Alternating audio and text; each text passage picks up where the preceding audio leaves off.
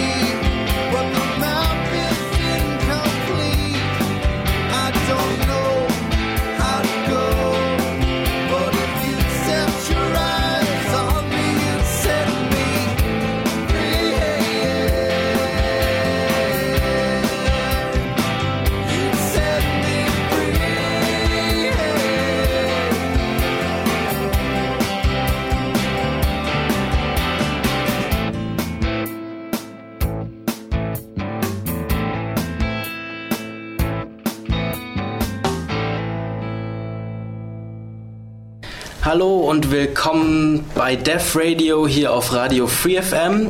Wir haben heute ein volles Studio, wir sind zu viert und wir haben einen Gast. Unser Gast ist Ricardo. Hallo Ricardo. Hallo.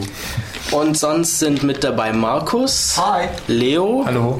Und ich, ich bin Matu.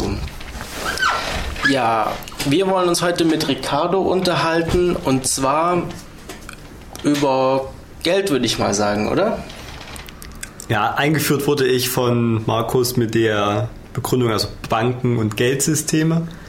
Okay. Und wir haben uns ja gerade schon im Vorfeld geeinigt, dass wir da den Aufhänger über das, über das Geld machen, weil einzelne isolierte Bankthemen wohl für den Zuhörer relativ uninteressant sind und auch niemanden irgendwie weiterbringen.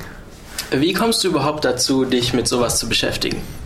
Also ich studiere derzeit ähm, Wirtschaftswissenschaften im ja gerade mal dritten Semester und ich möchte dann mein, mein Master in Volkswirtschaftslehre machen und finde prinzipiell so die gesamte Sache mit ähm, Fiskalpolitik bzw. Geldpolitik der Zentralbanken ein sehr interessantes Thema und fände es auch schön, wenn ich irgendwann mal in meiner beruflichen Laufbahn irgendwas in die Richtung machen könnte.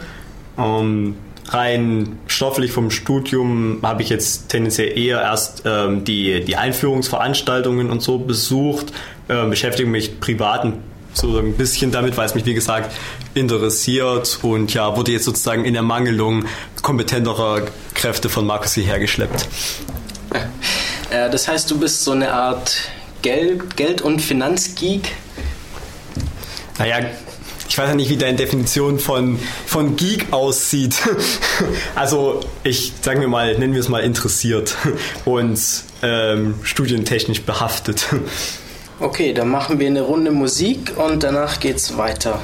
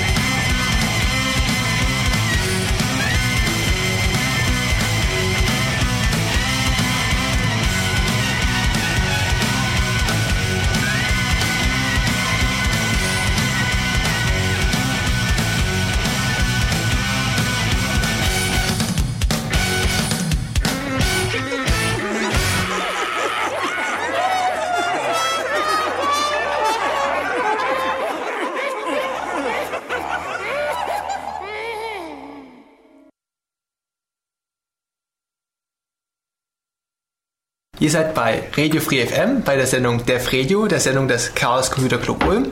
Und heute geht es um das Thema Banken, Geldsysteme und Geldschöpfung. Im Studio sind Jo. Ricardo. Markus Und Matu. Also drei Fragesteller, ein Gast. Unser Gast sollte sich nicht so panisch verhalten und einfach mal erzählen, was ist eigentlich Geld? Geld.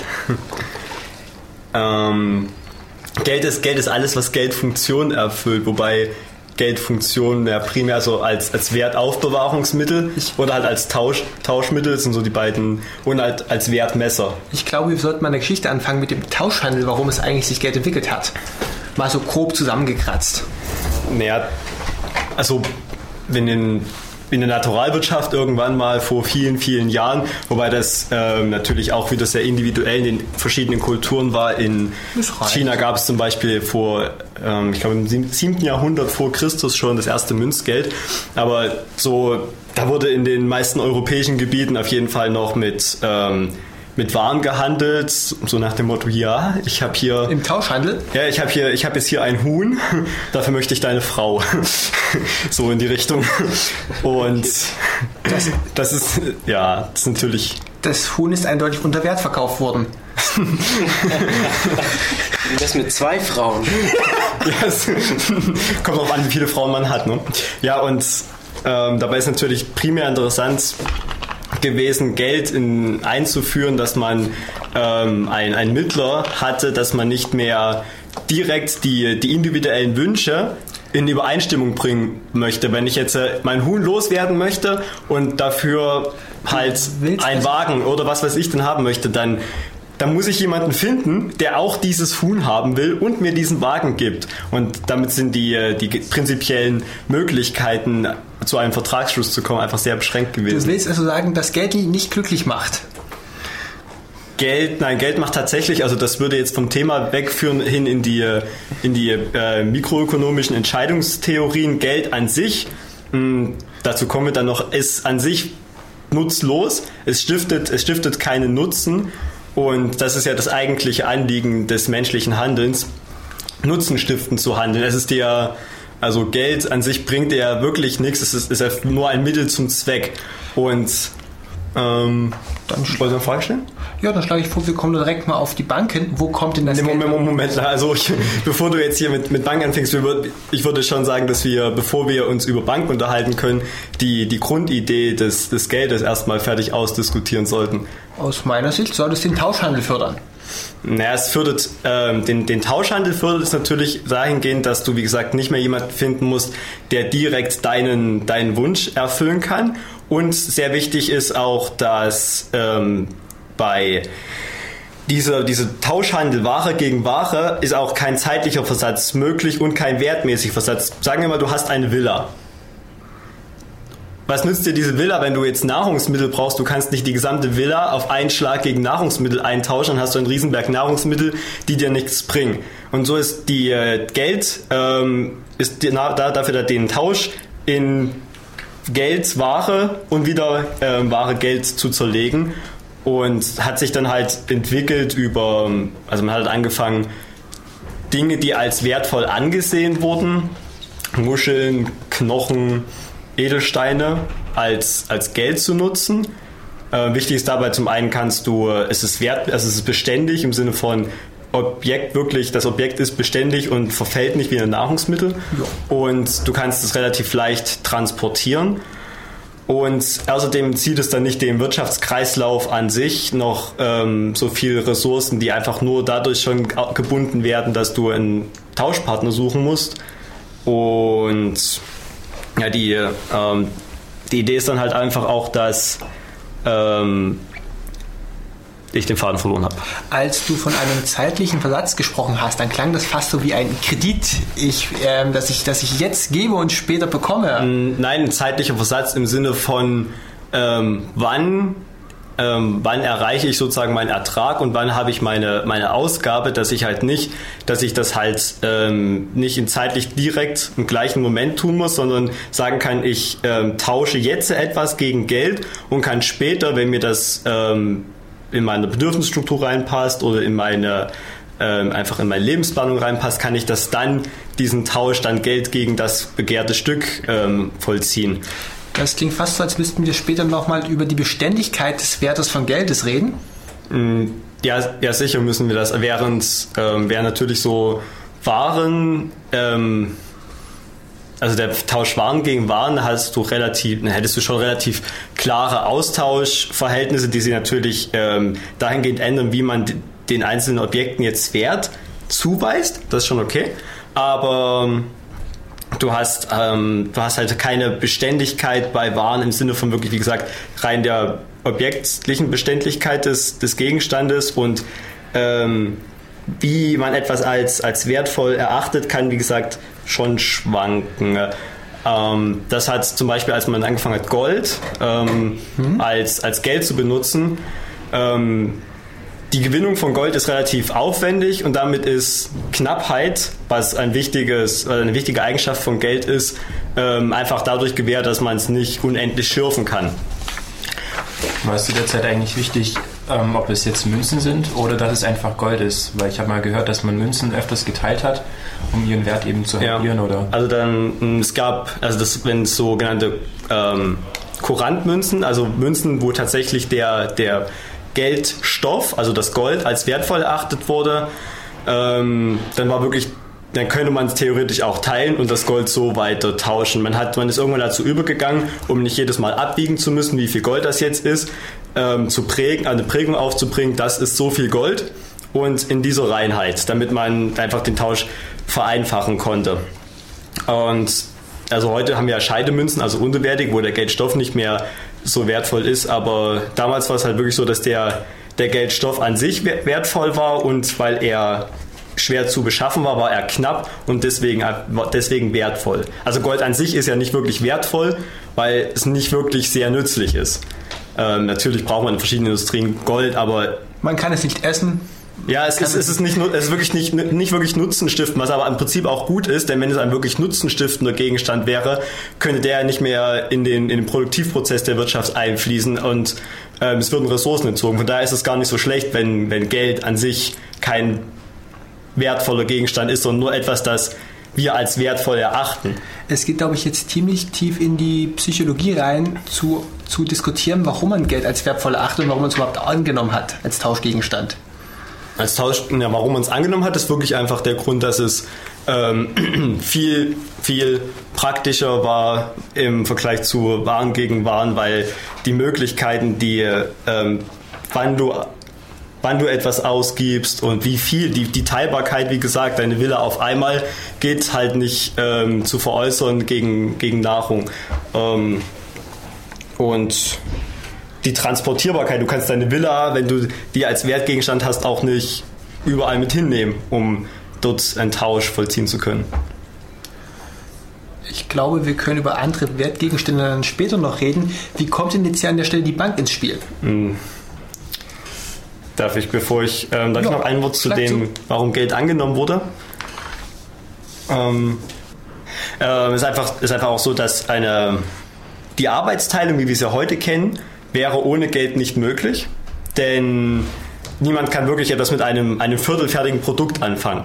Da gibt, es kein, da gibt es ja nichts. Aber wenn ich das viertelfertige Produkt gegen Geld tauschen kann und dann das Geld gegen etwas, was ich wirklich brauche, kann ich die Arbeitsteilung voranziehen. Also die, und damit wird auch die, ähm, da kommen wir dann vielleicht später noch zu, die, die Umschlaggeschwindigkeit des Geldes ähm, wird erhöht, je stärker die, die Arbeitsteilung innerhalb der, der Volkswirtschaft ist. Also es ist ja nicht so, dass jedes, äh, jedes Geldstück nur einmal verwendet wird, oder beziehungsweise dass die Geldmenge immer äquivalent zum, zum Inlandsprodukt ist, sondern da ist natürlich eine große Differenz. Und ähm, je arbeitsteiliger das ist, desto häufiger wird ein Geldstück halt in die Hand genommen. Das klingt cool, das muss glaube ich danach als Zusammenfassung noch ins Wiki rein. Ja, das ist also die, äh, ähm, die, dieser Zusammenhang Geldmenge und das Produktivität, also und ähm, Bruttoinlandsprodukt beziehungsweise. Das klingt alles so, als hätten wir uns ohne Geld nie so weit entwickeln können. Ja, definitiv nicht. Also hätten wir, hätten wir wirklich nicht gekonnt, denn ähm, zum Beispiel mh, mm, ein, ein, sagen wir mal heute ein Programmierer ähm, wenn der direkt seine Leistung veräußern müsste, nicht gegen Geld, dann würde er mehr oder weniger verhungern, weil er würde nie so viele Leute finden, ein Bäcker, ein Friseur, ein was weiß ich wen, der ein Programm braucht. Das viel Schlimmere wäre, er müsste dann qualitativ arbeiten. Im Gegenteil, er müsste ja eigentlich für das Volk arbeiten. Also er müsste ja immer kleine Programme schreiben, die vielleicht gerade ein Bäcker braucht. Ja. Ich glaube, dann würde unser Wirtschaftssystem überhaupt ganz anders aussehen. Wäre mal cool, das ausprobieren. Ja, außerdem haben wir nicht, ähm, so hast, jetzt hast du die Möglichkeit, über Geld ähm, Mittel direkt umzuleiten von Leuten, die Geld übrig haben, zu Leuten, die Geld für etwas Sinnvolles brauchen, aber gerade nicht haben. Also diese einfach die, möglich, die Möglichkeit, äh, die Allokation von Ressourcen ist einfach durch Geld viel besser als mit direkt Waren. Das musst du bitte mal ein Beispiel zerlegen, die Allokation von Ressourcen. Ähm, naja, während wir haben, wir haben, wir haben Arbeitskräfte, wir haben, wir haben Maschinen, wir haben was weiß ich, was man alles so braucht, um irgendwelche Produkte herzustellen. Wenn ich jetzt, ähm, wenn ich die zum Beispiel die, die, die, ähm, die Wertmessfunktion und die ähm, Knappheits, ähm, Knappheitsbemessungsfunktion von Geld mir anschaue, dann, dann weiß ich, okay, dieses Produkt ist zum Beispiel, wird zu einem hohen ähm, Geldwert gehandelt. Es ist scheinbar sinnvoll, ähm, dieses Produkt auch herzustellen. Ich möchte dieses Produkt jetzt auch herstellen. Ich brauche dafür das, das, das und das dann werde ich nicht jemanden finden, der mir diese Maschine gibt, dafür, dass ich ihm, wie du als Programmierer, ein Programm schreibe und dann werde ich auch nicht noch Arbeiter finden, die diese Maschine bedienen, die jetzt auch zufällig alle noch ein Programm wollen. Also du, die, äh, und so kannst du einfach direkt von jemandem, äh, der über verschiedene Wege, wie auch immer, zu Ressourcen gekommen ist und diese quasi aufbewahrt, die Wertaufbewahrungsfunktion von Geld nutzt und dann zu dir leitet, weil du eine gute Idee hast, wie man das produktiv nutzen kann.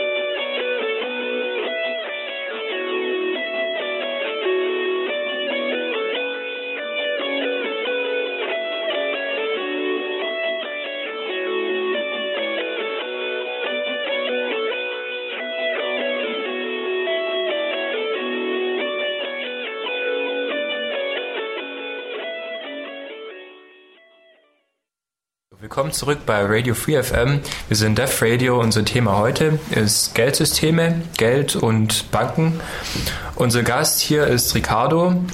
Und ähm, ja, für die Leute, die erst jetzt zugeschaltet haben, was genau ist denn Geld oder wie kam es denn dazu? Oder so kurz zusammengefasst, was, was haben wir denn so angerissen? Na, wir haben angerissen, wir haben jetzt bisher angerissen so ein bisschen die Notwendigkeit von Geld, die sich kurz damit zusammenfassen lässt, dass Tausch Waren gegen Waren äußerst unpraktisch ist und unsere Wirtschaft so nicht funktionieren könnte, sondern nur auf einer sehr einfachen Ebene funktioniert, die, die nur die Grundbedürfnisse abdecken könnte, wie man sie halt von den verschiedenen Handwerkern und Bauern kennen würde. Und ich denke, wir ähm, können uns dann vielleicht noch über ähm, die Geschichte, ganz kurz über die geschichtliche Entwicklung unterhalten. Wir hatten ja schon erwähnt, dass man irgendwann angefangen hat, allgemein als wertvoll anerkannte Gegenstände wie zum Beispiel Muscheln oder Edelsteine zu verwenden. Dass wir vielleicht noch mal kurz anfangen ähm, aufzuführen, warum man, äh, warum man angefangen hat, ähm, irgendwann Münzen ähm, zu prägen, wie äh, die, äh, wie die ersten Geldsysteme ausgesehen haben im Sinne von Banknoten und unterwertigen Scheidemünzen, wie wir sie heute kennen und wie es sich vielleicht so im, also gerade in unserem Raum in den letzten vielleicht 150 Jahren so grob entwickelt hat von halt ähm, vollwertigen Münzen zu, wie wir es jetzt haben, eigentlich geradezu imaginären Buchgeld. Ja gut, was haben denn Münzen für einen Vorteil im Gegensatz zu Muscheln oder Edelsteinen? Ähm, die Münzen an sich, wenn man sie jetzt nur als ähm, metallenen Gegenstand betrachtet, haben keinen so großen Vorteil. Der ähm, primäre Vorteil wäre wohl darin zu sehen, dass sie nicht so leicht reproduzierbar sind, dass man, gerade wenn sie, wie es dann früher war, aus einem wertvollen, schwer zu gewinnenden Metall ist, nicht beliebig viel produziert werden können, was ja zu Inflation führen würde, wenn die, die Menge des Geldes die tatsächliche Produktivleistung weit übersteigt, dann ist das Austauschverhältnis Geld gegen Waren gestört und die Preise schnellen in die Höhe. Ähm, das ist eigentlich, denke ich, der, der Hauptvorteil und Münzen, ähm, vor allem wenn sie mit einem Siegel versehen sind und ähm, verifiziert ist, dass diese Münze als gesetzliches Zahlungsmittel anerkannt ist, erhöhen das Vertrauen im Wirtschaftsprozess und wenn ich Vertrauen zu meinem, zu diesem Zahlungsmittel habe, dann bin ich auch konsum- oder investitionsfreudiger, als wenn ich immer so in der Unsicherheit lebe. Das heißt, Münzen sind fälschungssicherer als Muscheln. Sie sind nicht fälschungssicherer, sie sind nur, ihre Knappheit ist besser regulierbar. Also über ähm, Muscheln kannst du am Strand beliebig sammeln und wenn mehr Muscheln in Umlauf kommen, weil immer mehr Leute Muscheln sammeln, dann wird man irgendwann sagen, ja, wenn es so viele Muscheln davon gibt, ja, dann sind die, dann empfinde ich die auch nicht mehr als wertvoll, dann gebe ich dir jetzt auch für zehn Muscheln nicht mehr einen Hund, sondern ich gebe dir nur noch einen halben Hund oder du gibst mir 20 Muscheln. Und Münzen sind schwerer zu gewinnen und damit knapper und ähm, Knappheit ist ja eines der wichtigen Dinge, die äh, sozusagen den Wert eines Gegenstandes bestimmen. Deswegen gibt es im Prinzip noch keinen Preis für, sagen wir mal, Luft. Wir können es nicht so überstreiten, aber im Großen und Ganzen sagt man, für Luft gibt es ja keinen richtigen Preis, weil es für uns empfunden beliebig viel verfügbar ist. Und deswegen sind, sind Münzen nicht sicherer, aber knapper, weil schwerer zu gewinnen. Okay, also früher war es einfach so, dass man seltene Metalle oder seltene Stoffe benutzt hat für Zahlungsmittel und genau. heutzutage macht man es dadurch, dass man eben nur die Originalzahlungsmittel benutzen mhm. kann oder sollen. Also es hat sich dann so von dieser, ähm, von dieser Betrachtung, dass sich sozusagen der Wert aus dem, aus dem Metall an sich ergibt, ist man nicht sonderlich lange abgewichen. Man hat so die ersten Banknoten haben sich entwickelt, indem man sein Gold, weil man es nicht mit sich rumtragen wollte, weil es einem zu unsicher war, äh, irgendwo bei zum Beispiel Goldschmieden hinterlegt hat. und sich dafür einen Schein hat ausstellen lassen, dass man diese, dass man diese Münzen äh, im Besitz hat und dort hinterlegt hat, also nicht im Besitz, im Eigentum, um rechtlich korrekt zu sagen. Und dann kann man, wenn ich mit diesem, diese Banknote jemanden gebe, dann kann der zu dem Goldschmied gehen und sich die Münzen holen oder halt die Banknote den nächsten geben. Das war es, damit hat es angefangen, dass man sozusagen keine Goldumlaufwährung mehr hatte, wo also der, der Metallstoff an sich im Umlauf war, sondern das war so der erste Schritt zur Goldkernwährung, wie man sie so in Bereichen sagen wir mal 1850 bis vielleicht 1940 so grob in Europa viel hatte, dass man so einen Goldkern bei einer Zentralbank hatte und dass das Geld, ähm, was im Umlauf war, durch das Gold gedeckt war und ich mit dem Gold, äh, mit dem, Entschuldigung, mit dem Geld zur Bank gehen konnte und mir das in Gold auszahlen lassen, was ja heute nicht mehr der Fall ist. Fragen oder weitere? Das heißt, ähm, die großen also die, jedes Land hat ja praktisch auch sein, seine Goldreserven. Das kann man also damit vergleichen, oder? Ähm, die, die, Goldreserven, die es, die es heute noch gibt, ähm, haben, wenn überhaupt, ähm, den, den Aspekt einer vermeintlich wertsicheren Anlage für den Staat. Das Geld, was wir heute haben, ist nicht mehr durch Gold gedeckt. Und das hat verschiedene Gründe. Zum einen ähm, aufgrund des Erweiterung des Wirtschaftsprozesses ist ja immer auch nötig, die Geldmenge zu erhöhen. Das, und die Geldmenge, wenn ich eine goldgedeckte Währung habe, kann ich nur erhöhen, indem ich auch den Goldbestand erhöhe. Das, das, bindet, das bindet wertvolle Ressourcen, weil Gold schwer zu gewinnen ist. Und es gestaltet die, die Geldpolitik sehr, sehr unflexibel, weil ich sehr, nur sehr langsam Gold gewinnen kann. Man ist dann irgendwann dazu übergegangen, dass man gesagt hat, okay, man macht eine, eine Quotendeckung. Also in Deutschland war es bis zum Ersten Weltkrieg, wenn ich mich recht entsinne, so, dass man dann irgendwann gesagt hat, okay, ein Drittel dessen, was an Geld in Umlauf ist, ähm, ist durch Gold gedeckt, ähm, weil man wusste, es kommt kaum jemand zur Bank und will wirklich das Gold haben. Also konnte man sich das Prinzip so leisten, dass man das so gestaltet. Und damit würde quasi, äh, wenn man sagt, ein Drittel ist nur gedeckt, dann kann ich äh, durch eine Vervielfachung, sagen wir mal zum Beispiel eine Verdoppelung der Geldmenge, ähm, gleich eine Versechsfachung, also Faktor 3, ähm, der, der Geldmenge erreichen, was einfach, womit ich viel flexibler auf realwirtschaftliche Prozesse geldpolitisch reagieren kann. Und heute ist es halt so, dass es gar nicht mehr durch, also in, im europäischen Raum gar nicht mehr durch Gold gedeckt ist, sondern dass man sagt, okay, man hat, wir wissen, dass das, das einzige entscheidende Kriterium die Knappheit ist des Geldes und dass es in Einklang mit den realwirtschaftlichen Entwicklungen steht. Also müssen wir nur eine Institution schaffen, die dafür sorgt, dass das Geld nicht beliebig von irgendjemandem gedruckt wird, sondern nur von jemandem reguliert in Umlauf gebracht wird. Du hast jetzt, ich weiß nicht, ob ich jetzt mit der Frage über das Ziel hinausschieße, aber du hast jetzt von Geldpolitik und von europäischen Wirtschaftsräumen gesprochen. Wer hat den Einfluss auf die Geldpolitik? Ähm, die, äh, die Geldpolitik, also seit 1999, ja, 1. Also Juni, wenn ich mich recht entsinne, ist komplett ähm, an die Europäische Zentralbank übergeben. Die äh, ähm, deren die halt über die Geldmenge, die im Umlauf ist, bestimmt und die wie, wie, klein waren, wie klein waren, waren vorher die Kreise, in denen Geldpolitik betrieben wurde, weil ich etwas von Landeszentralbanken gehört habe.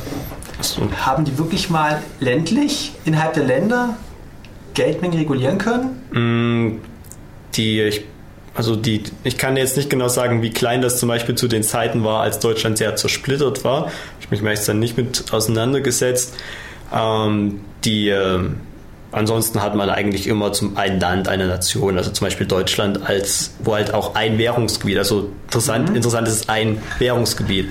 Ähm, die, ähm, es nützt dir nichts, die Geldmenge in Sachsen zu regulieren. Das, das, das ist ja ein fließender Prozess innerhalb einer, einer Währungsunion. Das würde, das würde überhaupt keinen, der Effekt würde völlig verpuffen. Du kannst nur innerhalb eines Währungsgebietes regulieren. Das heißt, das ursprünglich zuständige Geldinstitut war die Bundeszentralbank? Ja. Und ist jetzt durch die Europäische Zentralbank, kurz EZB, abgelöst worden? Das ist, ähm, das ist richtig, ja. Also die, ähm, die Deutsche Zentralbank ist nur noch dafür da, ähm, die geldpolitischen Entscheidungen ähm, umzusetzen, die von der EZB vorgegeben werden. Sie hat dabei, das führt dann vielleicht ein bisschen weiter, können wir nachher vielleicht mal anschneiden, sie hat dann dabei einige Entscheidungsmöglichkeiten, wie sie die, wie sie die umsetzt. Und die, die Landesbank, die du angesprochen hast, sind mehr als die, äh, als die Banken der Länder an sich zu verstehen. Also sie, ähm, die Bundesländer halten ihre ihre Einlagen, ihre Sichteinlagen bei den Landesbanken und die Landesbanken spielen eine relativ wichtige Rolle dabei das bei der Versorgung mit, äh, mit Zentralbankgeld. Sie können zwar keins imitieren, aber aufgrund ihrer ihrer ein bisschen Sonderstellung sind sie meistens mit einem gewissen Überschuss an Zentralbankgeld ausgestattet, den sie auf dem, auf dem Geldmarkt dann anbieten. Das Wort ähm, mit dem Sichtgeld mag ich nur mal erklärt haben, mit dem Sichtbestand, wie hast du es genannt? ähm, Sichteinlagen, täglich fällige Sichteinlagen. Ähm, das ist, ich hole dazu noch mal ganz kurz, äh, hole ich noch mal ganz kurz aus. Ja. Ähm, in der, du, äh, du, weißt ja, dass du heute kaum noch mit Bargeld bezahlst, ähm, sondern mehr mit, ja, mit deinem, mit deinem Buchgeld. Und Giralgeld. Genau. Und du hast, ähm, du musst, du darfst nicht davon ausgehen, da ist das Geld, was auf deinem Konto als Guthaben, als täglich fällige Sichteinlage, täglich fällig deswegen, weil du jederzeit es als in Bargeld umwandeln kannst, auch mhm. wirklich komplett in Bargeld da ist. Und äh, woher kommt jetzt der Name der sogenannten Sichteinlage? Muss die Bank das irgendwem gegenüber referenzieren? Die, also die Banken an sich sind, ähm, zum einen gibt es einen, einen Mindestreservesatz, den eine, eine Geschäftsbank bei, ähm, ähm, bei der Zentralbank hinterlegen muss. Und ähm, sie haben, es gibt eine Barhaltungsquote dahingehend, dass sie wissen, sagen wir mal 10 Prozent, ich nehme jetzt mal einen fiktiven Wert, ähm, an Sichteinlagen wollen die Kunden auch wirklich in Bargeld irgendwann mal haben. Okay, jetzt haben wir wieder einiges geredet. Machen wir nochmal Pause und melden uns gleich wieder.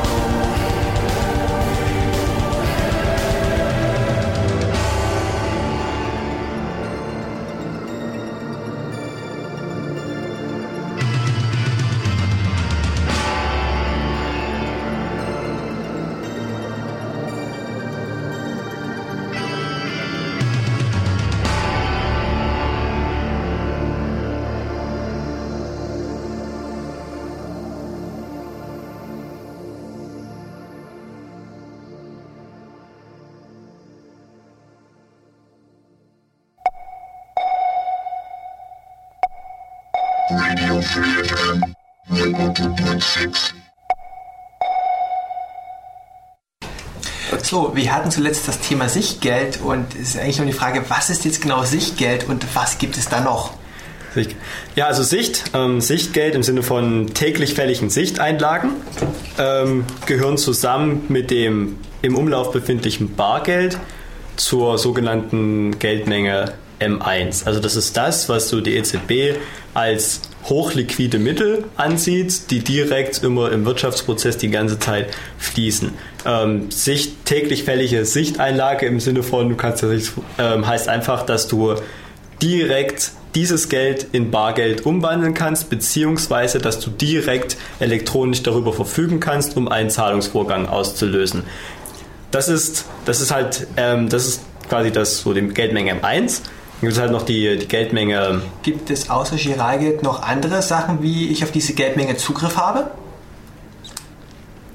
Auf diese, also das ist, ähm, das ist da geht es sein, was als was als was du Geld def definierst und dieses Nein, du hast keinen du hast keinen Zugriff auf außer Buchgeld und Bargeld hast du keinen Zugriff auf etwas, das wirklich direkt Geld im Sinne von einer direkten Zahlungsfähigkeit und also Liquidität verkörpert. Du hast natürlich das, was du, was es noch so gibt, also zum Beispiel.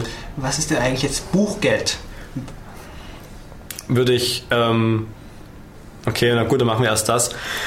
Ähm, Buchgeld, ähm, Buchgeld ist, wie gesagt, schon, also auch die, auch Geld, aber es ist halt eine, du kannst es dir, darfst es dir eben nicht wirklich als, als Bargeld vorstellen. Es ist also nicht so, dass nur weil dein, auf deinem Konto steht, dass du eine Million Euro hast, heißt das nicht, es ist das nicht gleichzusetzen mit einer Million in Bar, sondern es ist tatsächlich eine Art, eine Art neue Form des Geldes. Und Bargeld spielt insofern da noch eine Rolle, äh, als dass, wie gesagt, nur die, die EZB zur Genehmigung von, ähm, von Banknoten und Münzen berechtigt ist aber sie kann die EZB und damit die, den Bargeldumlauf kontrollieren kann, aber die EZB kann eben nicht Buchgeld äh, in seiner Menge direkt kontrollieren, sondern nur darüber, dass eine Bank, ähm, wir gehen mal das so fiktiv durch, eine Bank hat meinetwegen 100.000 Euro von dir in Bar, explizit, explizit in Bar bekommen, dann ähm, arbeitet sie ja damit, dass sie in de, dahingehend, dass sie Kredite vergibt. Und was denkst du, wie viel was, was denkst du, wie vielen Leuten sie einen Kredit von diesen, wir hatten 100.000 gesagt? Ja, also sie wird mindestens 10 Leuten einen Kredit in der gleichen Menge geben, vielleicht sogar wesentlich mehr Leuten. Genau, ja, so genau. Im Prinzip funktioniert das so. Sie wissen halt als Bank, wenn du jetzt so sagst, mindestens 10 Leute in der gleichen Höhe, dann hättest du ähm, hättest du Barhaltungsquote und Mindestreservesatz zusammen von 10%. Also sie wissen, okay, nur 10% dessen, was ich an Sichteinlagen irgendjemanden gewähre, wollen die auch wirklich im Bar haben. Also kann ich, ähm, also kann ich jetzt eine, ähm, eine größere Menge ich, ähm, vergeben. Ich muss nur, ich kann quasi so genau so viel vergeben, dass am Ende diese 100.000 10% dessen ausmachen, was ich an Sichteinlagen vergeben habe, damit am Ende alle kommen können und ihre ähm, ihre 10%, die sie üblicherweise zum Beispiel im Bargeld haben wollen, bekommen können. Ich, und das kann die.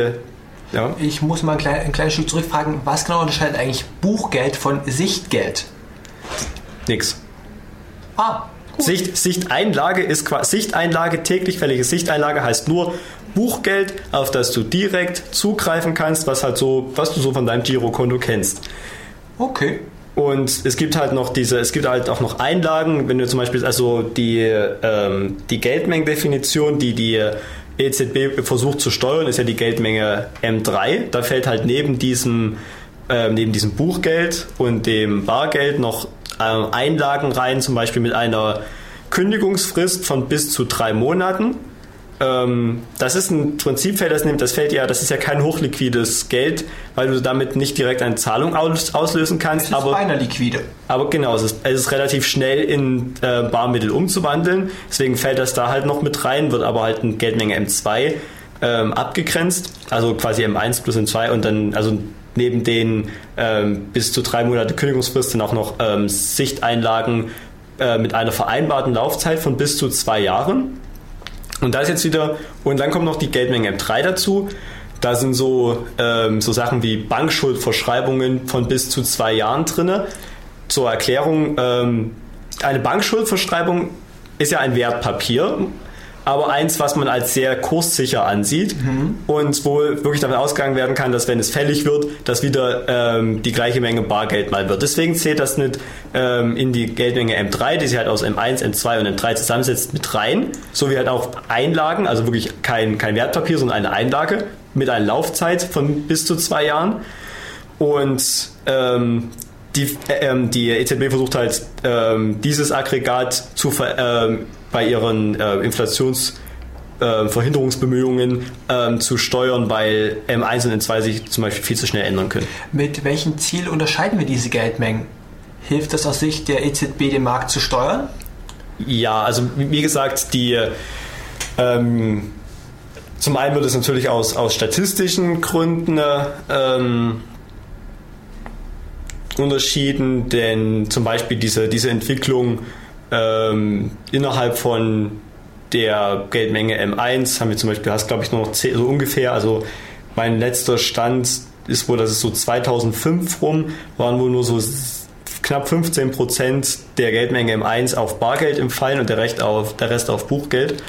Und es wird ähm, deswegen unterschieden, weil zum Beispiel kurzfristige Veränderungen im Preisniveau und im Wirtschaftsprozess können teilweise auch Veränderungen einzelner Geldmengen dann zurückgeführt werden, wo die EZB aber nicht hektisch handeln kann und da jetzt äh, anfangen, irgendwelche Geldmengen zu regulieren, weil nun mal eine, eine so kurzfristige Regulation zum einen aufgrund der relativ komplexen Transmissionsmechanismen nicht möglich ist und auch nicht sinnvoll ist, weil einfach, wie gesagt, die Veränderungen teilweise saisonbedingt oder ähm, katastrophenbedingt oder was weiß ich nicht alles sind. Habe ich den Gedankengang jetzt richtig verstanden, dass, dass der Markt so, sofort anspringt, wenn, wenn sich an der verfügbaren Geldmenge irgendwas ändert? Das heißt, die Geldmenge reguliert den Markt. Also sofort, ähm, sofort nicht, sondern mit einer gewissen zeitlichen Verzögerung, was auch ein Grund dafür ist, dass die EZB mittelfristig versucht zu handeln. Und ähm, er reagiert, ja, er reagiert natürlich, denn also eigentlich wird, eigentlich wird zwar Geld mit einer gewissen Neutralität betrachtet und sollte ja wirklich nur ein, ein Tauschmittel sein, aber aufgrund dessen, dass nicht jeder jeden, jede Inflationsentwicklung sofort überblickt und so, gibt ähm, eine Entwicklung in der Geldmenge trotzdem teilweise ähm, Impulse in die Wirtschaft, um Investitionsfreudigkeit zu steigern oder so, weil eine gerade so eine quasi vermeintliche ähm, höhere Liquidität auf einmal vorhanden ist und ähm, ja, die, äh, es ist zum Beispiel noch interessant, die, ähm, wenn man sich jetzt überlegt, wie die EZB Geld in Umlauf bringt, dann beeinflusst das das Zinsniveau und damit die Kreditvergabe der Banken. Würde ich nochmal ganz kurz davor angreifen, ähm, mit welchem Ziel agiert die EZB?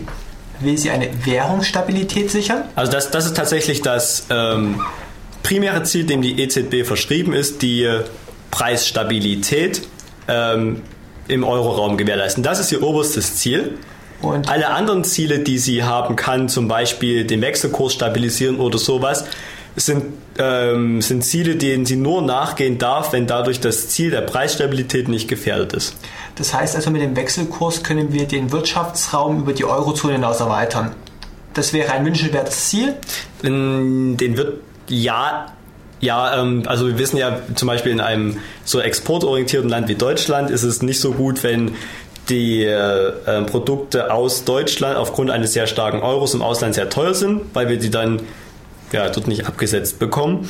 Und die EZB hat zum Beispiel äh, Möglichkeiten, äh, den Wechselkurs zu beeinflussen, indem sie zum Beispiel Währungsreserven, die sie in Dollar hält, verkauft quasi ans, äh, und wenn damit quasi Dollar auf den Markt schmeißt und damit den Dollarkurs senkt, damit macht sie den Euro stärker oder halt umgedreht. Ähm, also die, sie hat ja gewisse Einflussmöglichkeiten, aber das ist eigentlich nicht ihre, ihre Aufgabe, sondern mehr so, ja, wenn wir, unsere, wenn wir unsere primäre Aufgabe gut erfüllt haben, können wir mal gucken, ob wir uns damit auch noch beschäftigen. Das klingt so, als würde die EZB, also sobald sie Geld emittiert, muss sie ja dieses Geld der fremden Währung irgendwo herhaben. Das heißt, sie muss es auch wieder einkaufen. Wer sorgt denn dafür, dass die EZB selbst nicht, selbst durch ihren Handel nicht zu viel Geld rausschmeißt? Also wer dafür sorgt, dass es ähm, die, ähm, das, das, ähm, der EZB-Rat und das Direktorium der EZB, wie sie halt aus, den, ähm, aus dem EZB-Präsidenten und den Präsidenten der nationalen Notenbanken und so zusammensetzen. Und wer, wer dafür sorgt, dass, also worauf du quasi hinaus möchtest, glaube ich, wer dafür sorgt, dass die EZB nicht pleite geht. Ja, auch Ja. eine gute Frage.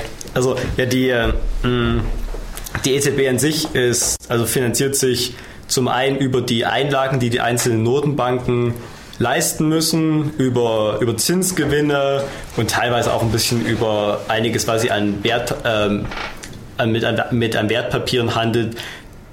Sie handelt damit aber eigentlich auch nur, um ihr, wie gesagt, ihr ähm, Preisstabilitätsziel in irgendeiner Form zu äh, realisieren. Da gibt es verschiedene Möglichkeiten. So, also sie, sie erwirtschaftet im Prinzip auch gewisse Gewinne, aber ja, das ist Ich mag jetzt nochmal zusammenfassen, dass die EZB als ein einzelner Wirtschaftsteilnehmer gesehen werden kann Nein. und dass sie.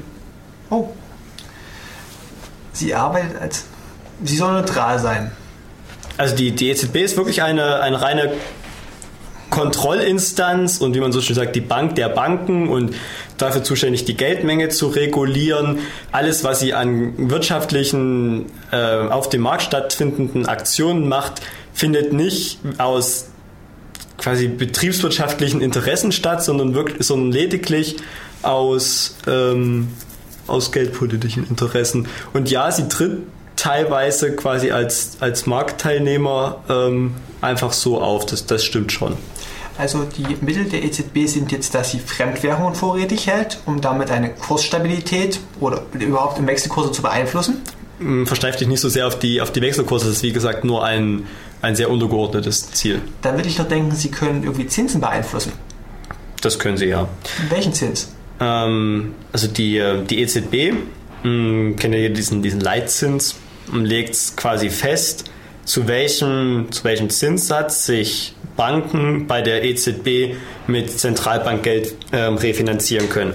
Also die brauchen, die Banken brauchen, wie wir schon festgestellt haben, ähm, Zentralbankgeld, um ihr Kreditgeschäft aufrechterhalten zu können, weil sie, wie gesagt, eine gewisse Menge in Barmitteln vorrätig haben müssen. Außerdem müssen sie einen Mindestreservesatz halten, den sie ähm, dann normalerweise als Einlage bei der EZB hält. Und damit sind die Banken halt von der EZB und von den Zentralbankgeld und die EZB ist die einzige Institution, die Geld emittieren kann, also wirklich Bargeld, Zentralbankgeld emittieren kann. Darf die EZB unbegrenzt Geld emittieren? Wenn Die EZB darf das, ja. Also muss, du musst entscheiden, ähm, in Deutschland ist zum Beispiel auch die, also die Bundesbank ist auch berechtigt, Münzen und Banknoten zu emittieren, aber das alleinige Genehmigungsrecht dafür, ähm, Banknoten und Münzen zu emittieren, hat die EZB. Also es findet nichts ohne die Genehmigung der EZB statt. Und ähm, zum Thema Münzen emittieren ähm, möchte ich vielleicht mal noch so, als fällt mir gerade noch ein, ist glaube ich ganz interessant mal gehört zu haben. Es gibt ja, ähm, was denkst du, wer, wer die Münzen prägt? Also das Münzprägerecht liegt, glaube ich, beim Staat. Richtig. Aber der Staat darf sie ja nicht in Umlauf bringen. Das heißt, der Staat muss die Münzen verkaufen, damit sie jemand anderes in Umlauf bringt. Genau, also die, ähm, der Staat ähm, übergibt sozusagen diese Münzen dann an die, an die ähm, deutsche Bundeszentralbank. Diese schreibt dann dem Staat den Gegenwert dieser Münzen, also in, Euro lautend, als Guthaben bei der Bundesbank ähm, gut. Also die Bundesbank ist ja quasi die Bank des Staates. Und emittiert dann im Rahmen der von der EZB beschlossenen Geldpolitik dieses, ähm, diese Münzen und die Differenz aus dem Herstellungs- Herstellungskosten der Münzen und dem nominellen Wert der Münzen geht dann quasi dem Staat als Gewinn zugute. Apropos dem Staat als Gewinn zugute, wie schon erwähnt, die EZB erwirtschaftet auch einen gewissen Überschuss, der dann ähm, den Bundesbanken, äh, beziehungsweise den Zentralbanken der einzelnen Nationen zugutekommt. Ähm, jeweils in dem Verhältnis, wie ihre Einlage an der, ähm, an der EZB ist. Also Deutschland hat mit, ich glaube, 27 Prozent, wenn ich mich recht entsinne, jedenfalls etwas in der Größenordnung, den größten Anteil der Einlagen. Die, ähm, der Deutschen Bundesbank steht damit auch der größte Anteil an Gewinn zu. Aber Ja. ähm, weil die äh, Bundeszentralbank ähm, in ihren Gewinnrücklagen schon ans gesetzliche Maximum gestoßen ist, fließt das Geld dann direkt weiter an den Staat. Gut, dann gehen wir doch mal zum Endkunden. Wie kommt denn jetzt eigentlich mehr Geld auf den Markt?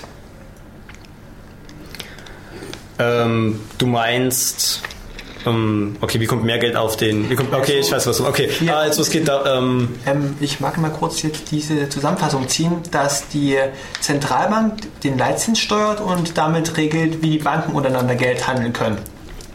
nicht wie die Banken untereinander Geld handeln können, sondern über die EZB. Genau, wie sie, also die, ähm, ich, fass- ich versuche mal auf eine, ich versuche mal kurz zusammenzufassen. Also ähm, die EZB gibt Zentralbankgeld meist in Form von Krediten an die Geschäftsbanken. Dabei gibt es äh, entweder über Pensionskredit oder über Pfandkredit. In Deutschland meist über Pfandkredit, also eigentlich fast ausschließlich. Und damit wird die, damit werden die Zentral, äh, die, die Geschäftsbanken mit Zentralbankgeld versorgt und wenn sie Zentralbankgeld haben, können sie daraus, wie vor uns erklärt, Buchgeld schöpfen und damit vermehrt sich quasi die, die, die gesamte Geldmenge, also in dem Fall dann äh, ja, die Geldmenge, das Geldmengenaggregat M3, vermehrt sich damit überproportional zum ähm, emittierten Zentralbankgeld. Und wenn die Zentralbank günstige, Kon günstige Konditionen anbietet, um dieses Geld von ihr zu erhalten, dann ist die Idee, dass die ähm, Geschäftsbanken diese günstigen Konditionen auch an die äh, Kreditnehmer, also zum Beispiel dich oder aber deutlich interessanter natürlich Unternehmen, weitergeben. Und wenn, die, wenn diese Unternehmen günstig einen Kredit bekommen, dann sind sie auch investitionsfreudiger und die Leute sind konsumfreudiger, was die Wirtschaft ankurbeln soll. Warum hast du jetzt diese Kreditmenge unter die Geldmenge M3 gestellt, die auch langsam emittiert wird und ziemlich steif ist? weil ähm, die, ähm, wenn die Geschäftsbanken mit Zentralbankgeld versorgt werden, dann erhöht das nicht die Geldmenge, weil Kassenbestände der Banken nicht in dieses Geldmengenaggregat fallen, aber sie nutzen dieses Zentralbankgeld, um Kredite zu emittieren, wie, vor uns, wie gesagt, wie vor uns beschrieben. Aha, wir haben jetzt hier 10 Euro, also geben wir 100 Euro Kredit. Und diese Kredite werden ja als fällige Sichteinlagen den Kunden auf ihr Konto gut geschrieben und deswegen erhöht sich die Geldmenge. Gut. Ich glaube, das war bis hierhin eine ganze Menge Wissen. Wir legen noch mal eine kurze Pause ein und kommen nach der Werbung mit einer Zusammenfassung wieder.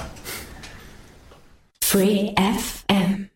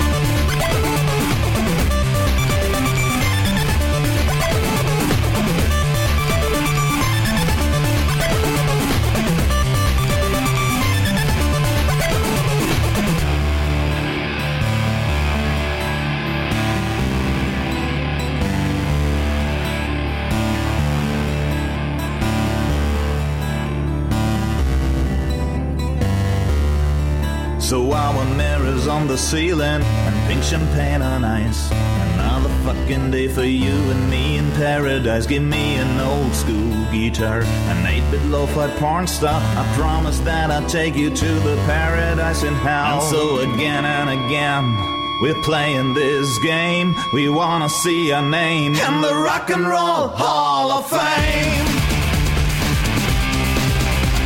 The Rock and Roll Hall of Fame. I'm playing guitar. I'm playing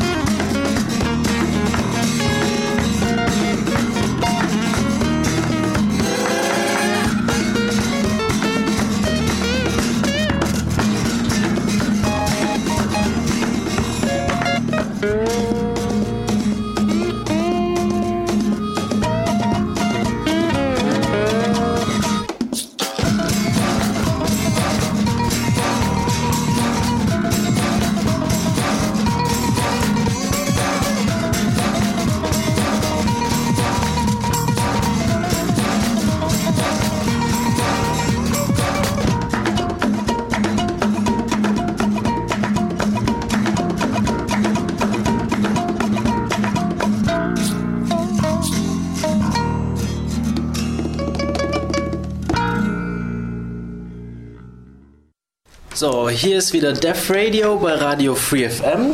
Wir reden heute über Geld und vor der Musik haben wir uns über die äh, Erhöhung der Geldmenge unterhalten und du hast da äh, so Klassifizierung von Geld angesprochen, M1, M2 und M3. Was war das jetzt nochmal genau?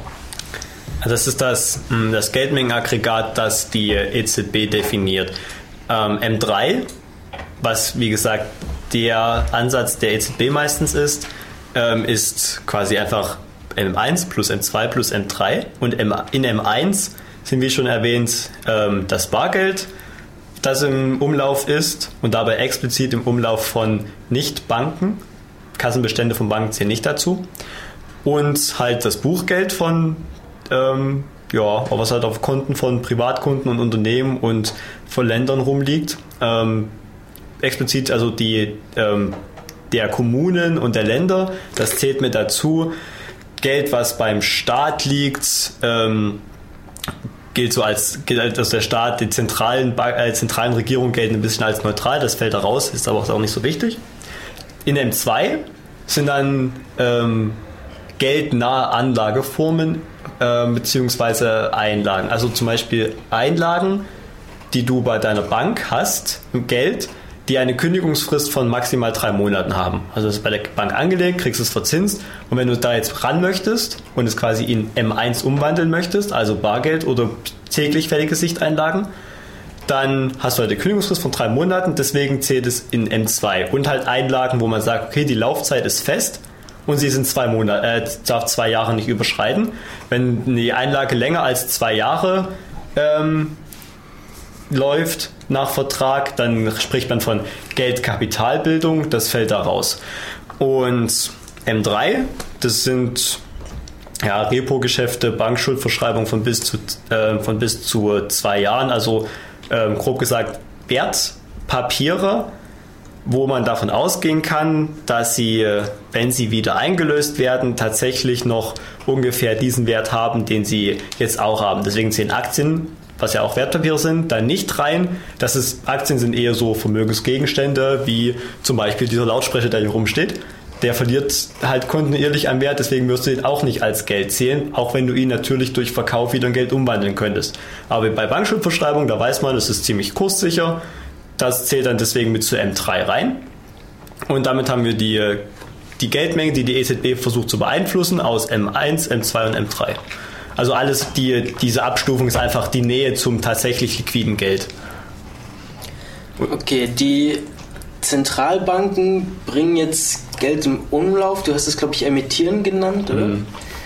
Ähm, wenn da jetzt mehr Geld da ist, führt es doch zur Inflation, oder? Das ist, das ist richtig. Also es gibt diese sogenannte Fischische Verkehrsgleichung, die grob aussagt, dass das Produkt aus der vorhandenen Geldmenge und der Umschlaggeschwindigkeit des Geldes, also wie oft wird ein Euro im Jahr in die Hand genommen, ähm, gleich sein muss mit dem, mit dem Preisniveau und dem Handelsvolumen. Also Handelsvolumen, wie viele Produkte sind in der Wirtschaft, die auch gehandelt werden.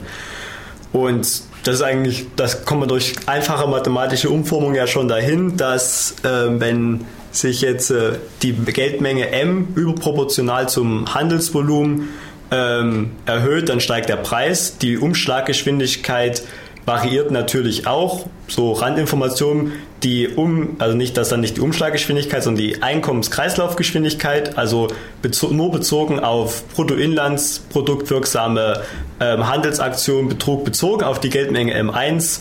Ähm, in Deutschland immer so zwischen 2 und 3, also Faktor 2 und 3. Jeder Euro wurde quasi zwei bis dreimal in die Hand genommen, um eine Bruttoinlandsproduktwirksame ähm, Aktion zu vollführen. Also Handel zwischen den einzelnen ähm, Unternehmen und so zählt da teilweise nicht mit rein. Ist ja noch nicht ganz so wichtig. Und ähm, das ist eine der Ansätze, wie Inflation entstehen kann, wenn die Geldmenge über das, wie gesagt, Handelsvolumen ausge, ähm, aufgebläht wird, dann sinkt, ähm, dann sinkt der Wert des Geldes und ähm, sinkender Wert des Geldes ist ja gleich Inflation, also steigende, steigende Preise. Ja. Also es gibt noch verschiedene Ansätze, wie Inflation entstehen kann. Über, also es gibt Angebots- und Nachfragebedingte Inflation, also zum Beispiel wenn aufgrund geänderter ähm, Präferenzen oder aufgrund von stärkerer Konsumfreudigkeit ähm, bestimmte Dinge stark nachgefragt werden, ähm, aber die, die Wirtschaft in ihrem Produktionsprozess da schon sehr an ihren produktiven Grenzen ist, dann steigt da auch der Preis. Das ist so diese klassischen mikroökonomischen Betrachtungen, wie ein Markt funktioniert und ähm, da kann, das kann auch zur Inflation führen, also realwirtschaftlich verursacht. Mm, ja. Aber du, ja, steigende Geldmenge geht mit äh, Inflation, ein, Inflation einher, wenn sie nicht, äh, wenn sie zu stark ist. Aber eine Erhöhung der Geldmenge ist auch immer notwendig, denn grundsätzlich geht man davon aus, dass tatsächlich ja die, die Menge an gehandelten Produkten und der Wohlstand stückchenweise steigen. Und wenn das nicht, ähm, wenn das nicht mit einer Erhöhung der Geldmenge korreliert, dann kommt es zu Deflation. Was, äh, und Deflation wird im meisten, in den meisten Fällen als deutlich verheerender eingestuft als Inflation. Also die EZB hat sogar ein Inflationsziel von ungefähr 2%. Das ist gewünscht. Pro Jahr im Vergleich zum Vorjahr? Ja, pro Jahr im Vergleich zum Vorjahr. Ähm, das hat verschiedene, das hat verschiedene Gründe. Zum einen gibt es, wie gesagt, auch ähm, Theorien, die äh, der Inflation einen gewissen belebenden äh, Aspekt zusprechen, vor allem dahingehend, dass aufgrund der Geldillusion der Menschen sie die Inflation nicht so wahrnehmen und dann der Meinung sind, wenn sie jetzt aufgrund der erhöhten Geldmenge auf einmal mehr Geld haben, dann geben sie es mehr aus, wird mehr investiert, bla bla. Und was auch wichtig ist, die, Inflation, die EZB beschäftigt sich ja nur mit dem gesamten Währungsraum des Euros und betrachtet dort die Inflation. Und die soll halt bei ungefähr 2% liegen, aber da das ein gleitender Durchschnitt der einzelnen, äh, der einzelnen Wirtschaften ist, muss, sagt man auch zum Beispiel 2%, damit es nicht zu Deflation in einigen Ländern kommt, die unterdurchschnittliche Inflation haben. Okay, also man geht davon aus, dass Deflation verheerender wäre als Inflation. Was, was würde dann passieren? Wie kann man sich das vorstellen?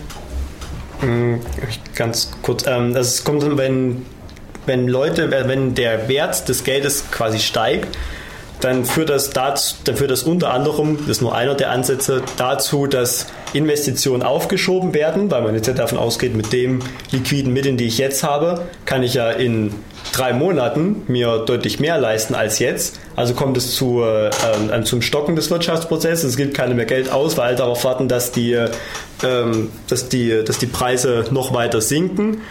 Das führt wiederum auch dazu, dass es zu einem geradezu ruinösen ähm, Preiskampf der Unternehmen kommt, damit sie sich überhaupt noch irgendwie halten. Und da die Kosten ja aber nicht beliebig weit gedrosselt werden können, auch wenn die Preise der, ähm, der hergestellten Produkte stückchenweise sinken, ähm, fallen viele da dann raus, dann kommt es zur Arbeitslosigkeit. Also im Großen und Ganzen ist Deflation schlimmer als eine kontrollierte Inflation. Ja, das klingt einleuchtend. Ja, ich würde noch ganz kurz äh, vielleicht erwähnen, dieses, dieses Ziel von 2% Inflation aus den bisher genannten Gründen wird noch ergänzt, dadurch, dass zum Beispiel die, äh, die Umlaufgeschwindigkeit stückchenweise als sinkend angesehen, also es hat sich statistisch ergeben, die sinkt stückchenweise und deswegen ist ein gewisser Anstieg des Preisniveaus auch wieder notwendig, damit das alles in Einklang bleibt. Dann ist das eigentlich nicht so wichtig. Dass die Geschwindigkeit sinkt, das heißt, jeder Euro wird weniger oft Genau. pro Jahr angefasst. Genau. Okay. Und anfassen heißt, er geht von einer Person oder was auch immer zu jemand anderen oder von. Ja, einfach, es wird ein, ähm, du kaufst, ja, er geht von einem zu anderen, aber natürlich unter Voraussetzung für ein, also Geld verschenken zählt da nicht. Es ist wirklich ein, äh, es muss ein Handelsvorgang sein. Okay. Ja. Ansonsten bin ich jetzt auch gerade aus dem Konzept habe vergessen, was ich eigentlich erzählen wollte. Ja, sorry. Was, was, was haben wir denn sonst für Themen noch, über die wir reden möchten? Mm, gute Frage. Was haben wir denn jetzt bisher alles geredet? Wir haben die Entwicklung des Geldes grob abgeschlossen, wie es von, ähm, von Naturalgeld zu bargeldlosem Zahlungsverkehr gekommen ist. Ähm, da vielleicht noch eine interessante, interessante Sache. Man sieht ja ganz oft so Sachen, Werbungen, ja, zahlen Sie hier Ihr Ticket bargeldlos und bei uns können Sie dies und jenes bargeldlos bezahlen. Das ähm, ist natürlich, das ist schon gewollt auch, denn also die Banken freuen sich über, darüber, wenn wir bargeldlos handeln. Denn damit sinkt die Barhaltungsquote und sie können aus einem Euro mehr, Kredit, mehr Kredite vergeben, weil sie wissen, dass immer weniger Leute Bargeld tatsächlich benötigen. Ähm, ja, was haben wir noch gemacht? Wir haben Ähm, Ganz kurz da noch die Frage, wie, wie machst du das? Zahlst du viel Bargeld los? Ja, kann man, kann man sagen, also es ist für mich einfach, also es ist bequem. Ich finde es relativ, ich relativ bequem, ja. Also aus, aus, Be ja, aus, den, aus Gründen, weil es eben bequem ist. Ja, also ich habe, ich glaube, ich habe auch nicht die äh, Vermögenswerte oder die Mengen an Geld, die ich bewegen kann, die irgendwie gesamtwirtschaftlich was ausmachen würden, wenn man sich mal so überlegt. Ich glaube, wenn ich das so ungefähr im Kopf habe, sind 90 Prozent des gesamten Vermögens in Deutschland im Besitz von gerade mal irgendwie 6, 7 Prozent der reichsten Leute oder sogar weniger. Also ja, ich, unser Eins richtet da nicht viel aus. Okay, ja, ich denke, auch hier von uns, von den Leuten im Studio wird da kaum jemand so viel Geld haben, dass es wirklich was ausmacht, aber mich interessiert das immer, weil wir ähm, uns ja auch als Chaos Computer Club Ja. öfter mal mit Über die Sicherheitsgedanken machen und über Datenschutz und Genau. schon klar. ja, ich bin kein so großer Datenschutzfreak, also ich habe nichts zu verbergen. Ich weiß, dass es ein relativ, dass es eine sehr, äh, eine sehr ideelle Ansatzweise ist, was Datenschutz angeht und einfach auch die sozusagen die, die Bürger, die Bürgerrechte gefährdet sind, wenn zu äh, wenig auf Datenschutz geachtet wird, ist schon alles klar. Aber hm, ja, es ist sozusagen in meiner, in meiner Präferenzstruktur relativ weit unten angesiedelt und mir darüber Gedanken zu machen, würde sozusagen persönliche Ressourcen binden, die ich nutzenstiftender einbringen kann. Und es gibt ja so dieses in der Mikroökonomie preskriptive Entscheidungstheorien dazu, wie man sein, sein, Nutz, äh, sein, sein Einkommen Nutzen bringt, verwendet und wäre einfach sozusagen viel, viel darüber nachdenken, hätte einen zu geringen Grenznutzen, deswegen mache ich das nicht. Okay, ist ja auch akzeptabel, vollkommen. Ich denke, die Diskussion muss geführt werden, aber vielleicht nicht heute von uns. Das war. Bin ich kein guter Gesprächspartner für. Ähm, Außerdem sitze ich vielleicht irgendwann mal, wenn ich Glück habe, auf der Seite der Leute, die sich freuen, wenn sie eure Daten haben. okay. Erzähl uns doch bitte nochmal ein bisschen was zu dem, zu dem Verhältnis. Also wenn ich eine Menge an Geld habe und die umgeschlagen wird, dann steigt, dann, dann steigt der Preis also verhältnismäßig zu der Höhe oder zu dem Handelsaufkommen. Genau, also die, die Umschlagsgeschwindigkeit, wie gesagt, die können wir ungefähr als konstant annehmen. Natürlich verändert die sich. Ähm, Wovon hängt die denn ab? Also von ja, die hängt zum Beispiel sehr stark von der, davon ab, wie arbeitsteilig die Wirtschaft ist. Je, äh, je mehr ein einzelner, ein einzelnen, an einem einzelnen Produkt verschiedene Unternehmen zum Beispiel beteiligt sind, desto höher ist die Umschlagsgeschwindigkeit, weil einfach viel mehr hin und her geschoben wird an einzelnen unfertigen Produkten. Die Umschlagsgeschwindigkeit wäre relativ gering, wenn jetzt jeder sich hinstellt, ein Produkt komplett fertigt und dann einmal es an jemanden verkauft, ist natürlich der, um, die Umschlagsgeschwindigkeit deutlich höher. Wenn 20 Leute einen Teil davon verkaufen, ist dann an irgendjemanden verkaufen. äh, Da haben wir schon mal 20 Mal einen Umschlag an denjenigen, der die dem die, der die Einzelteile kauft, dann setzt der die noch zusammen und dann verkauft er die weiter. Also da ist die Umschlagsgeschwindigkeit sehr von abhängig, aber das, das sind ja Dinge, die sich relativ gering verändern, dann ja, die äh, zum Beispiel äh, in äh, Regionen, wo Bargeld ähm, an sich noch mehr verbreitet ist, ist die Umschlagsgeschwindigkeit zum Beispiel auch geringer, weil die Kassenhaltung dann höher ist. Einfach um liquide zu sein, hält man dann mehr Geld sozusagen bei sich immer parat und ist weniger, äh, gibt es weniger schnell aus. Also wenn die Kassenhaltung steigt entsprechend, dann sinkt auch die Umschlagsgeschwindigkeit, weil ich einfach mein Geld nicht so schnell ausgebe. Und ähm, das sind aber alles Dinge, die sich zwar verändern, aber relativ langsam verändern und deswegen ungefähr als konstant angesehen werden. Und das, das Handelsvolumen, also die, ähm, das Handelsvolumen bzw. das äh, Bruttoinlandsprodukt ist, also wie gesagt, nochmal abzugrenzen. Ähm, beim, die Umschlagsgeschwindigkeit bezieht sich aufs Handelsvolumen, also auf alles, was gehandelt wird. Die Einkommenskreislaufgeschwindigkeit, was wir vor uns hatten mit den zwischen 2 und 3, bezieht sich nur auf ähm, quasi Endprodukte, die von beim Verbraucher ankommen.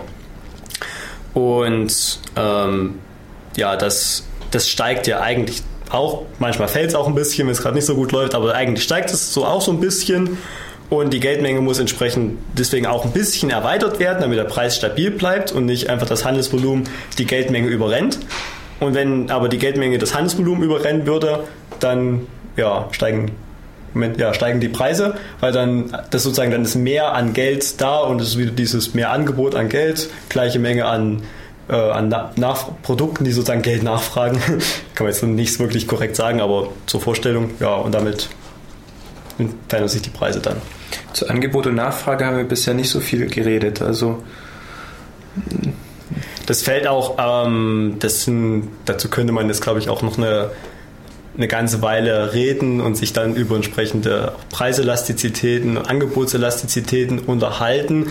Ähm, aber die, der ganz grobe Zusammenhang, dass mehr Nachfrage zu steigenden Preisen, mehr Angebot zu fallenden Preisen führt, ist ja allgemein bekannt.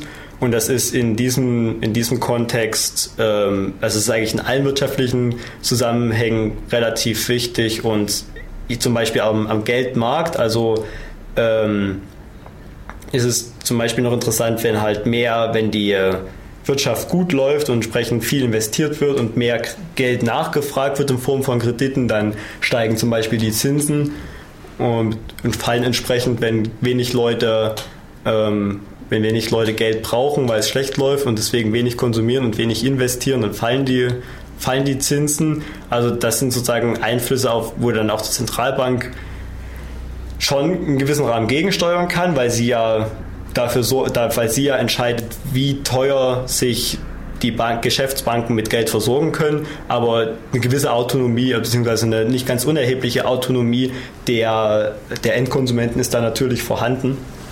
Und deswegen ist, sind die, die Hebel und Rädchen, an denen eine Zentralbank da drehen kann, auch sehr vielfältig, aber wirken sich halt nur sehr langsam aus und es muss alles sehr dosiert und, ein, und auch koordiniert stattfinden, damit es wirklich einen Effekt hat wenn die gesamte, wenn wirklich das noch so wäre, nur Bargeld zählt und das wird nur von der Zentralbank emittiert, dann wäre das natürlich alles ein bisschen einfacher. Aber das wäre auch zu träge in unserem Wirtschaftsprozess. Gut, ich denke mal, es war jetzt wieder viel Information. Ähm, wir können jetzt nochmal kurz ähm, Musik machen und nach der Pause reden wir dann noch ein bisschen weiter. Okay.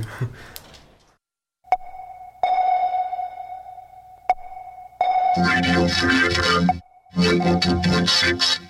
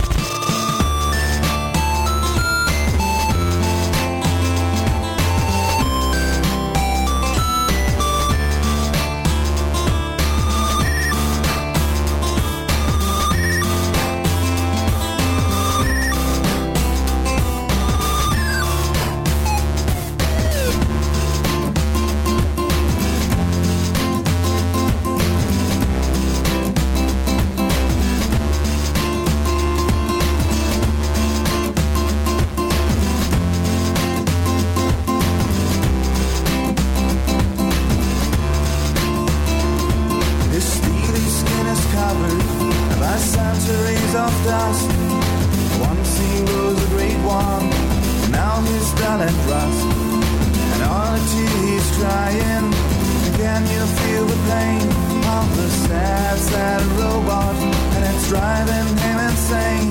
He can turn back time and history, so his life became a misery. He has to face the destiny, nobody cares anymore. Sad, sad robot. Sad, sad robot. Sad, sad robot all alone.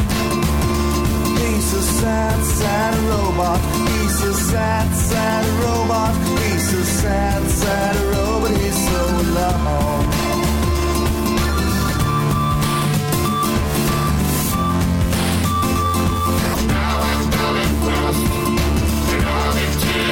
Italian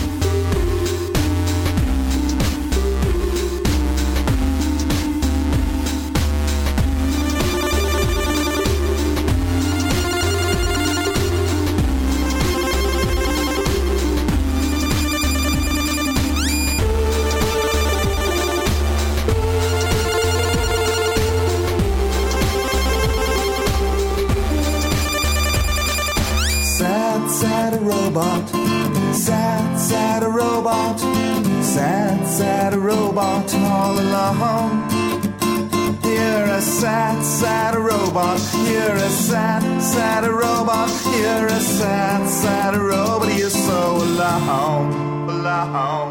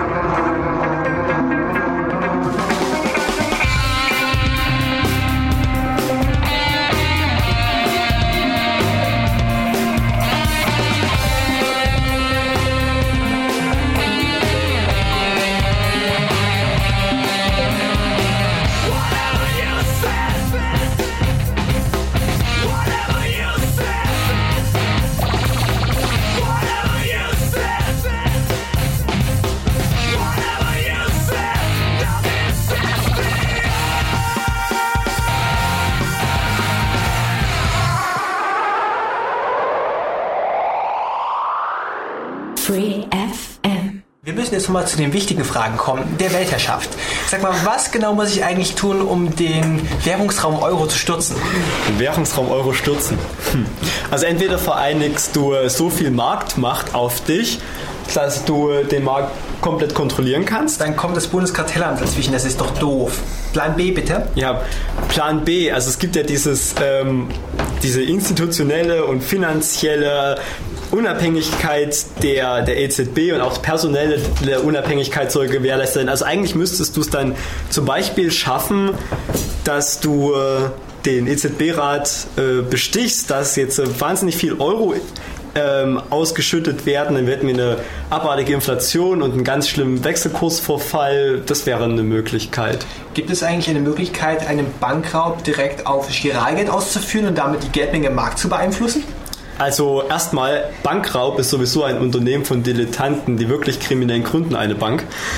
Hat Bertolt Brecht mal gesagt. Aber ja, ich, ich, weiß schon, ich weiß schon, worauf du hinaus willst. Ja, also wenn du, wenn du gut hacken kannst, dann könnte das, na, könnte das natürlich funktionieren. Ja. Wobei ähm, dann natürlich wieder die Sache ist, wenn wir schon so anfangen mit Buchgeld zu hantieren, dann könnte man auch sagen, sollte es ja einfach auch möglich sein, dass man das dann von anderer Stelle einfach wieder verschwinden lässt. Ne? Und wenn wir gerade mal beim Klugscheißen sind, dann würde ich sagen, bevor wir als Anfänger eine Bank gründen, verzichten wir einfach auf den viel zu großen Mindestreservesatz und gründen gleich ein Versicherungsunternehmen. Also was mal auf den Mindestreservesatz in der Währungsunion in Euro liegt bei 2%. Es gibt Regionen auf der Welt, die haben Mindestreservesätze von 70%. Ähm, üblich sind auch teilweise weltweit so, ja, also 5% sind auch üblich, er ist schon sehr, sehr niedrig, das muss man sagen. Er hat auch seine Funktion, also ursprünglich war es ja mal als, als Einlagensicherung für die, quasi für die Bankkunden gedacht. Das ist jetzt auch, dass aufgrund verschiedener anderer Sicherungssysteme entfällt diese Funktion. Es ist eigentlich nur noch ein geldpolitisches Instrument. Hat es jetzt noch Sinn, über die Banken außerhalb zu reden? Also kannst du sagen, dass jeder Wirtschaftskreislauf sowas hat wie die EZB, so ein Steuerungsinstrument? Ja, die, die Fed in Amerika, es gibt auch die, ähm, oh, das ist schön, die, zum Beispiel die japanische Zentralbank ist da ein schönes Beispiel, wie ähm, monetäre Impulse zwar grundsätzlich eine gewisse Wirkung auf den Wirtschaftsprozess entfalten können, aber wenn die realwirtschaftlichen Umstände nicht entsprechend von den, ja, sagen wir mal, der Regierung gestaltet werden, dann bringt das nichts. Der wir sollten direkt mal festmeißeln, dass die japanische Bank, die Bank of Japan, den, wie wir es nennen, Leitzins gesenkt hat. Ja, gesenkt ist schon, also der liegt bei, ich weiß nicht, wie viele Nullen da mittlerweile nach dem Komma kommen und dann irgendwo mal eine 1. Also im Prinzip können sich Banken. Der war gefallen von, von anfangs 4% auf annähernd 0%.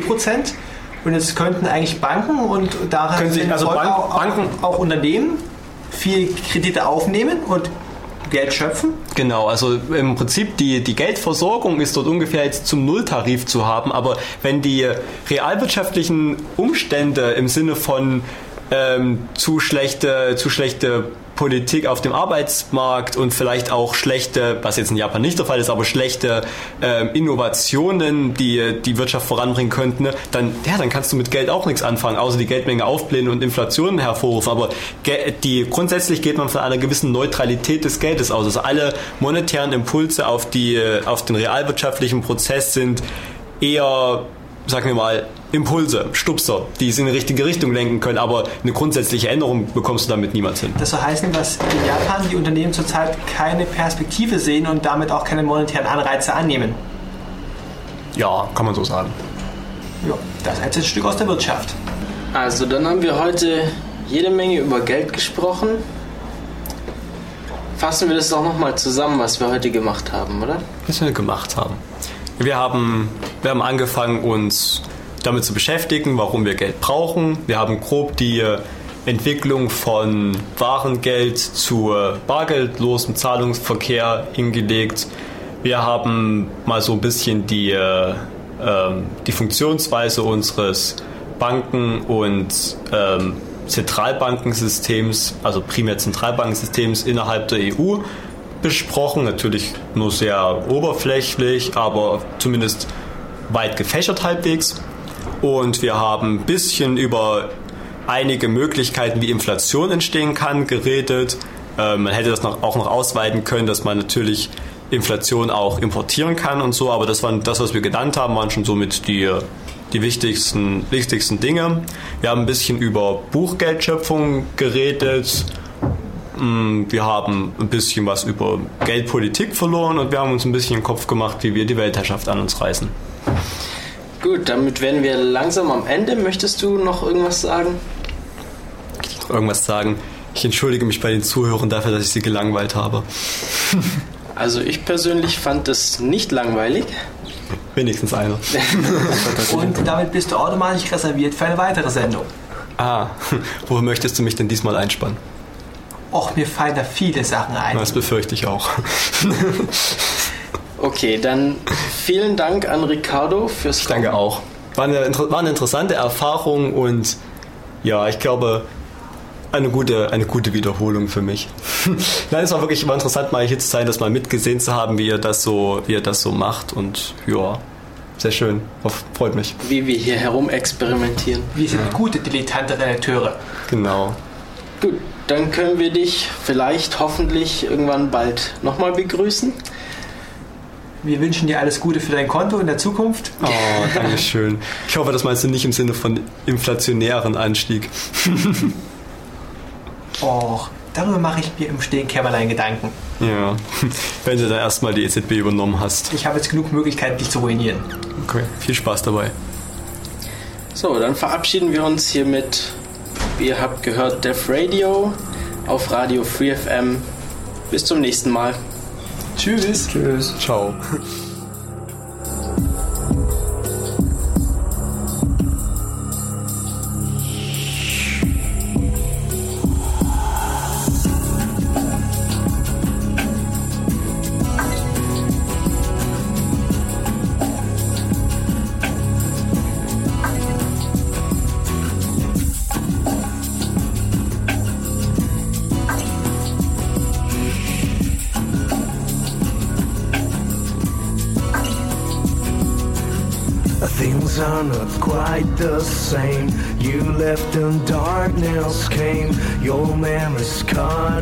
Time. And I'm still wondering why so many souls to take. You were some big mistake. And when the shadows fall, sometimes I hear you call.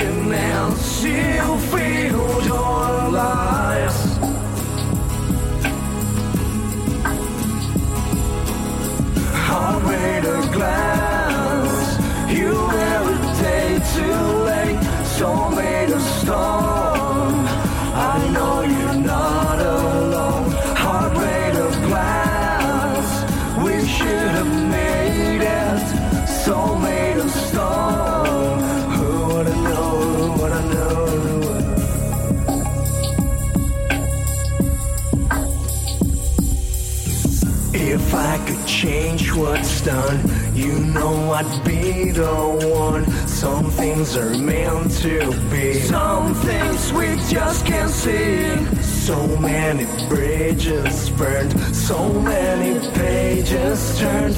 And when I face my truth, well, life is strong like you.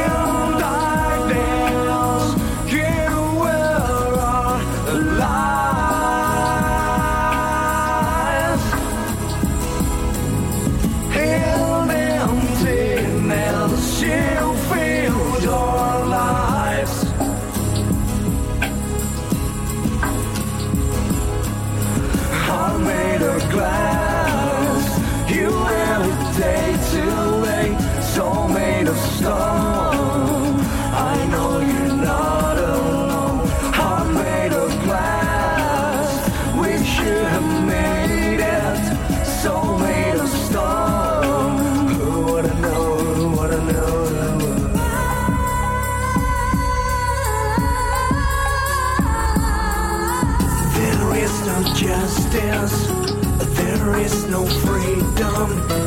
There is no point now. There is no reason. There is just one thing we know for certain. We're facing your past. We know we just can't stop it.